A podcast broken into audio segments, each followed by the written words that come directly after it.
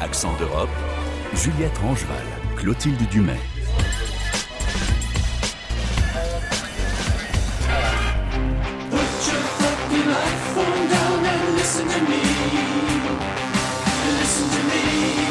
Bienvenue à tous. L'impact des écrans sur le développement des enfants fait débat depuis des années. Et en France, les experts devraient faire connaître leurs préconisations dès ce printemps. Travail euh, commandé, Juliette, par le président Emmanuel Macron. En Italie, c'est un parlementaire du mouvement 5 étoiles qui propose, lui, une loi à l'Assemblée régionale de Sicile pour interdire l'usage des écrans de téléphone ou des tablettes aux enfants de moins de 3 ans. Les détails avec notre correspondante Cécile Debarge. Avec ce projet de loi régionale, le député du mouvement 5 étoiles, Carlo Gilistro, veut provoquer un électrochoc auprès des parents, mais aussi des institutions et des écoles.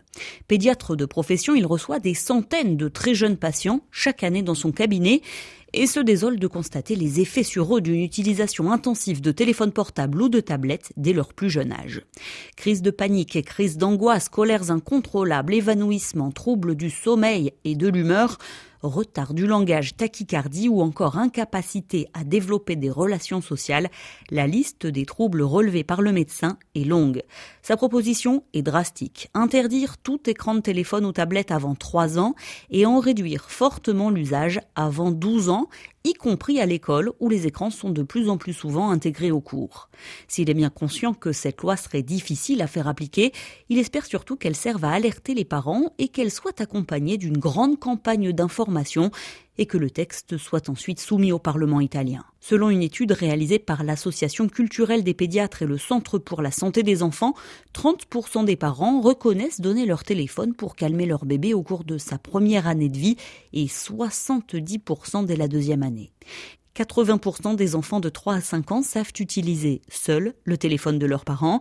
Ces chiffres obtenus en 2018 pourraient être bien supérieurs aujourd'hui.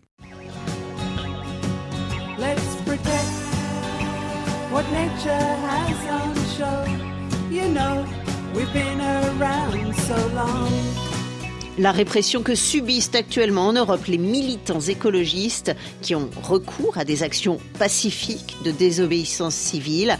Cette répression constitue une menace majeure pour la démocratie et les droits humains. C'est le rapporteur spécial des Nations Unies sur les défenseurs de l'environnement, le français Michel Forst, qui l'affirme pas facile de militer pour la défense de l'environnement ces temps-ci. Hein. en Allemagne, les Verts doivent en plus, eux, enchaîner compromis sur compromis au sein d'une coalition qui sacrifie beaucoup de leurs thèmes de prédilection. Mais rien de cela ne peut décourager les militants qui imaginent toujours de nouvelles manières de revendiquer. C'est un reportage de Salomé et non quoi.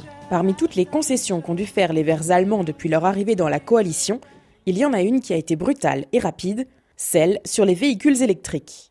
Car il y a quelques semaines, le gouvernement allemand a supprimé du jour au lendemain la prime à la voiture électrique. La prime à l'achat pour les voitures électriques doit prendre fin à minuit. Ceux qui n'ont pas fait la demande n'auront rien. C'est ce qu'avait annoncé hier le ministère de l'économie. Un symptôme de plus, en cette année électorale, du malaise au sein de la coalition dans laquelle le Parti vert tente encore d'imposer ses thèmes. Mais l'écologie est bien souvent sacrifiée sur l'autel du sacro-saint frein à la dette. Alors, dans la population, on s'organise pour lancer des appels au gouvernement. Depuis quelques mois, les activistes de Tire Extinguishers, les dégonfleurs de pneus, s'attaquent aux très polluants SUV pour appeler le gouvernement à changer de politique en matière de transport. Peter, dont le nom a été modifié, est l'un d'eux, depuis quelques mois seulement. Ce soir-là, le rendez-vous est fixé à quelques mètres de la station de métro du quartier de Malsdorf, à 15 km du centre de Berlin. Peter, la trentaine, arrive sur son vélo, vêtu de noir, un gant chirurgical à la main. Il est seul. En général, j'arrive à dégonfler les pneus de 20 SUV en une heure environ. Mes actions durent 2 à 3 heures, la nuit, au moment où il y a le moins de monde. En tout, entre 50 et 60 SUV par nuit. Malsdorf, situé à l'est de la ville, est un quartier résidentiel. Les voitures sont garées devant des maisons individuelles. C'est décidé, un SUV Volkswagen sera sa première cible. Méticuleusement, il défait le bouchon de la valve du pneu, il glisse une lentille verte pour bloquer le système de ventilation et ainsi dégonfler la roue. Il répète cette action sur les autres pneus et dépose un flyer Votre SUV tue sur le pare-brise. Ähm, Une fois que j'ai fait ça, je mets un flyer derrière le pare-brise, derrière un essuie-glace, pour qu'ils sachent aussi qu'ils courent un risque d'accident et ne partent pas le pneu dégonflé. Mais au-delà de la voiture, ce sont bien les SUV qui sont dans le viseur des activistes. Dans les pays occidentaux, plus de la moitié des émissions de CO2 est imputable à la voiture individuelle. Selon l'Agence internationale de l'énergie, près d'un milliard de tonnes de CO2 ont été émises par les SUV dans le monde en 2022, une quantité équivalente aux émissions totales de l'Allemagne et du Royaume-Uni réunies. La ronde continue pour Peter. Il prend bien soin de ne pas viser les véhicules professionnels et les voitures pour personnes à mobilité réduite. Au détour d'une rue, la police effectue des contrôles routiers. Il fait demi-tour, pas question de se faire prendre ce soir. D'autant que dans son entourage, personne n'est au courant de ses activités nocturnes. Avant de repartir, Peter parle de son vol plus cher. Dans le domaine des SUV, il faudrait vraiment des interdictions, tout simplement interdire la construction d'une telle grosse voiture. C'est simple, et de manière générale, réduire le trafic automobile par différentes mesures. Aussi promouvoir les alternatives, c'est très important selon moi. Il faut que cela devienne moins cher, plus agréable, mieux aménagé. C'est un tout. Cette nuit-là, il aura réussi à dégonfler les pneus de 48 véhicules. Le lendemain, 62. Et à travers ses coups d'éclat, il espère envoyer un message clair aux politiques. Andreas Busch est professeur de sciences politiques à l'université de Göttingen. Ce militantisme lui rappelle les méthodes d'action des Verts lors de leur création, quand le parti se battait notamment contre le développement du nucléaire. Ils voient en eux le fantôme de leurs actions passées. Beaucoup de militants des Verts savent qu'ils ont aussi commencé comme ça, et certains ont toujours ces idéaux, ces valeurs. Mais nous vivons dans un état de droit. Nous vivons aussi dans une économie libérale. Alors pour faire passer les lois écolo, il faut trouver des majorités politiques. Beaucoup estiment donc que cela ne sert à rien d'être radical, que cela ne permet pas de trouver des majorités. Si on veut faire bouger les choses, il faut faire des compromis. Et c'est dans l'exercice du pouvoir que les Verts essaient maintenant de convaincre, en formant des coalitions et en trouvant des accords, quitte donc à faire des concessions, mais reste à savoir si le parti réussira à convaincre aux européennes. Pour l'instant, les Verts sont certes troisièmes dans les sondages, mais bien loin de l'AFD, et de ses 23% d'intention de vote.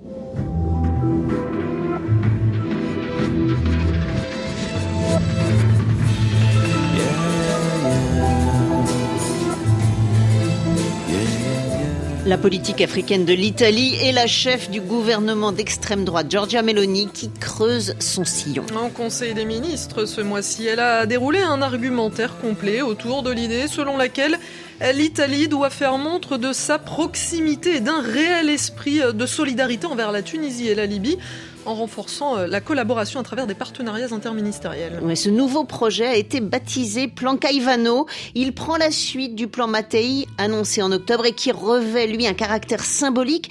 C'est notre chronique en un mot avec Blandine Hugonnet. Blandine, Enrico Mattei a fondé le géant italien des hydrocarbures. C'est une figure tutélaire. Alors il faut comprendre qu'ici c'est un nom et une figure très connue hein. pour les Italiens. Enrico Mattei est et restera celui qui a contribué au miracle économique du pays après la Seconde Guerre mondiale. On le surnomme le roi du pétrole italien. À partir des années 50 et la création de Eni, l'entreprise nationale des hydrocarbures, il devient l'un des hommes les plus puissants de la botte, obsédé par la prospérité de sa patrie, qui part à la conquête de gisements et de marchés au Ghana, en Somalie, au Maghreb.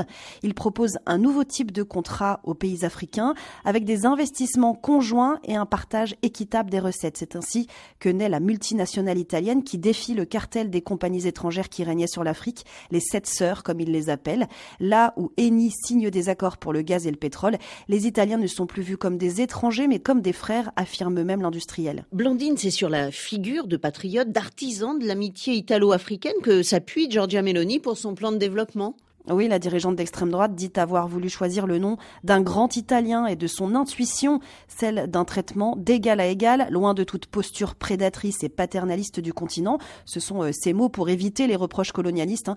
Et c'est vrai que Enrico Mattei est devenu, dans les années 60, un symbole de la défense de l'indépendance des peuples africains, notamment pendant la guerre d'Algérie, alors colonie française. Le puissant ingénieur italien avait refusé de collaborer avec la France pour exploiter le pétrole algérien et a même financé le front de libération l'éducation nationale. Il a laissé l'image d'un philanthrope, il donnait ses revenus à un orphelinat, mais qui s'était fait aussi des ennemis. Le patron de Eni a marqué l'histoire par sa mort. Tué dans le crash de son avion en 1962, il a été victime d'un assassinat toujours pas élucidé aujourd'hui. Est-ce que Mélanie convainc en s'appuyant sur le nom d'Enrico Mattei? Eh bien pas vraiment, avant tout parce que l'illustre patronyme est instrumentalisé et le plan Mattei est une coquille vide. C'est en tout cas ce que pointent du doigt les oppositions qui dénoncent un récit écrit par la dirigeante d'extrême droite pour servir ses intérêts politiques, d'autant plus en cette année de présidence italienne du G7 et d'élections européennes, pendant laquelle l'Italie de Meloni veut jouer et asseoir un rôle central et devenir un pont entre Afrique et Europe.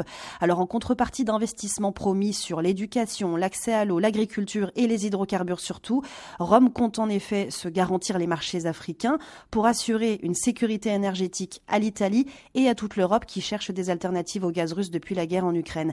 La stratégie de développement et de création de l'emploi en Afrique veut surtout limiter les départs de migrants en direction de l'Italie. C'est ça hein, l'objectif réel de ce New Deal de l'extrême droite, loin donc de l'esprit de coopération d'Enrico Mattei, démocrate chrétien, ambitieux mais dépourvu d'agenda politique. Comment réagissent les pays africains à la coopération version Mélanie?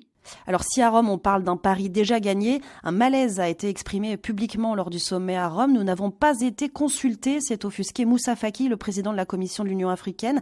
80 organisations de la société euh, civile africaine, dans une lettre inquiète envoyée aux responsables italiens, évoquent un pacte passéiste qui prend le continent pour une pompe à énergie fossile sans répondre à la crise climatique.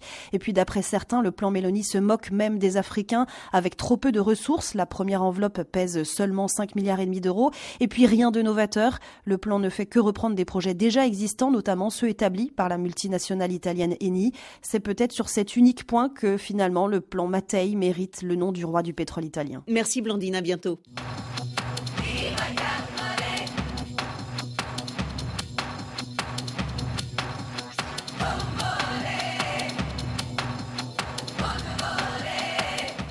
La route des Balkans, la principale voie d'accès terrestre aux candidats à l'immigration vers l'Europe, c'est une route dangereuse pour ces hommes et ces femmes qui tentent d'entrer clandestinement sur le territoire de l'Union européenne.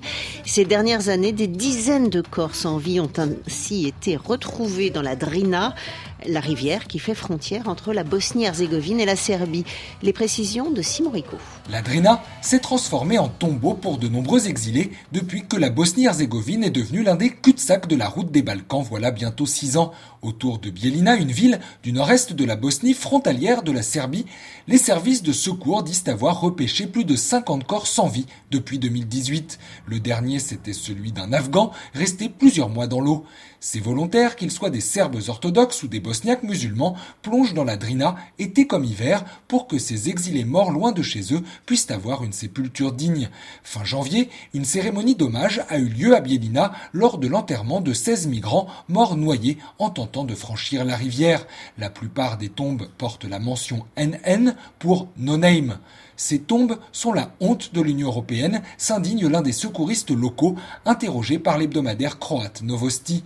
Les RIM, un collectif d'activistes et d'universitaires, a recensé au moins 346 migrants et réfugiés décédés sur la route des Balkans ces dix dernières années. Surtout en Serbie et en Bosnie-Herzégovine, les deux pays concentrent la moitié de ces morts. Un décompte macabre considéré comme très sous-évalué. Ces décès font partie intégrante du régime de contrôle des frontières. Certains les qualifie de crimes de temps de paix, il s'agit d'une forme de violence soutenue par les institutions, déplore Mariana Hammerschak, responsable scientifique de ce collectif. Avec le cadenassage des frontières des Balkans occidentaux, les morts sont de plus en plus nombreuses. Or, cela ne dissuade visiblement pas les candidats à l'exil de tenter leur chance. Ici, les passages sont en très forte hausse depuis 2022.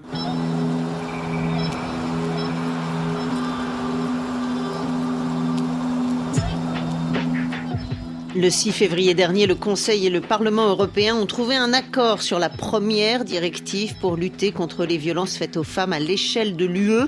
C'est un texte novateur, un peu en demi-teinte, qui aborde notamment la question du mariage forcé comme une violence sexiste et pas comme étant liée à l'origine ou à la religion. Un phénomène dont on peine à prendre véritablement la mesure en Europe en Autriche, cela pourrait concerner quelques 200 personnes chaque année et une association se mobilise pour venir en aide à ces femmes. À Vienne, Céline Béal. Une dame, tout de blanc vêtue, ou presque, a pris place sur un canapé dans les locaux de l'association Orient Express à Vienne. La vie avec mon mari était horrible, raconte-t-elle. Rendez-vous compte, on dort à côté de cette personne que l'on déteste, qui vous bat et qui a tout simplement un caractère abominable. Pour évoquer le sujet difficile du mariage forcé, cette viennoise de 40 ans préfère l'arabe, sa langue maternelle. Ce n'est pas un problème ici, au sein d'Orient Express, une association de femmes migrantes où l'on parle aussi turc et anglais, en plus de l'allemand. La dame sur le canapé avait 14 ans lors de son mariage, c'était dans son pays natal, la Syrie. En Autriche, petit pays de 9 millions d'habitants, environ 200 personnes subissent le même sort chaque année, et l'association Orient Express s'occupe d'une bonne moitié d'entre elles. Les jeunes filles actuellement suivies refusent de témoigner devant un micro. C'est moins difficile pour cette quadragénaire qui est divorcée depuis longtemps, même si elle tient à son anonymat. Comment a-t-elle réussi à mettre fin à son mariage? Après quatre ans de vie conjugale, se souvient-elle, mon mari m'a autorisé à revoir ma sœur. Quand elle m'a vue, elle m'a demandé pourquoi j'acceptais de vivre ainsi. Un déclencheur. La jeune femme décide alors de prendre ses deux enfants avec elle et de partir se réfugier dans sa famille à Alep. Sauf que voilà, ses oncles et tantes considèrent que sa place est auprès de son mari. Il faudra une nouvelle escalade de violence pour qu'ils acceptent de la recueillir. Aujourd'hui adulte et indépendante, cette femme relève deux éléments clés qui lui ont permis de se libérer, le soutien de personnes de confiance et un lieu où se réfugier en sécurité exactement ce qu'offre Orient Express aux victimes de mariage forcé en Autriche. Je m'appelle Cornelia Steurer et je suis la directrice de l'hébergement d'urgence d'Orient Express. C'est un appartement destiné aux femmes et aux jeunes filles qui ont été mariées de force ou qui sont menacées de l'être. En tout, l'association accueille en ce moment une quinzaine de femmes, souvent des adolescentes, pour des périodes allant de quelques mois à plus d'un an.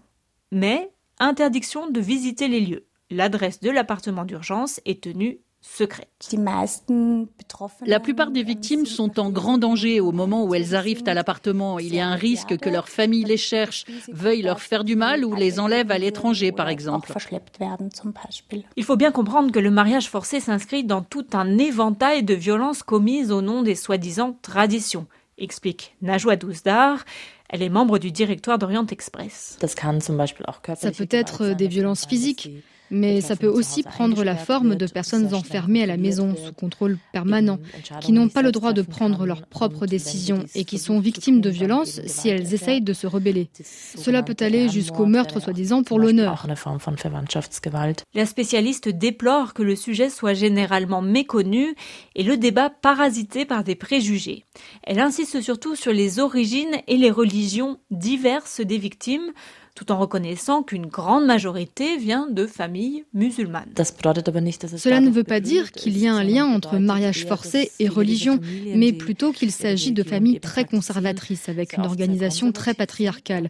Il y règne une stricte hiérarchie des sexes et les individus au sein de la famille ne sont pas pleinement autorisés à prendre leurs propres décisions, en particulier les femmes et les filles. Elle veut donc lutter contre le préjugé qui associe mariage forcé et islam. Pas seulement parce que c'est faux et injuste, mais aussi parce que nous avons toujours l'impression que cela décourage certaines femmes de demander de l'aide, parce qu'elles ont peur de confirmer les stéréotypes. Elles ne veulent pas servir d'exemple dont se saisirait je ne sais quel raciste qui se sentirait conforté dans leurs clichés. Le mariage forcé est un crime passible de peine allant jusqu'à 5 ans de prison en Autriche. Pourtant, très peu de femmes portent plainte contre leur famille, même si beaucoup arrivent à se reconstruire. À Orient Express, on estime que si les lois sont importantes, il faut aussi et surtout miser sur la prévention. Mais en ce domaine, les femmes de l'association ont encore des difficultés à s'assurer des financements.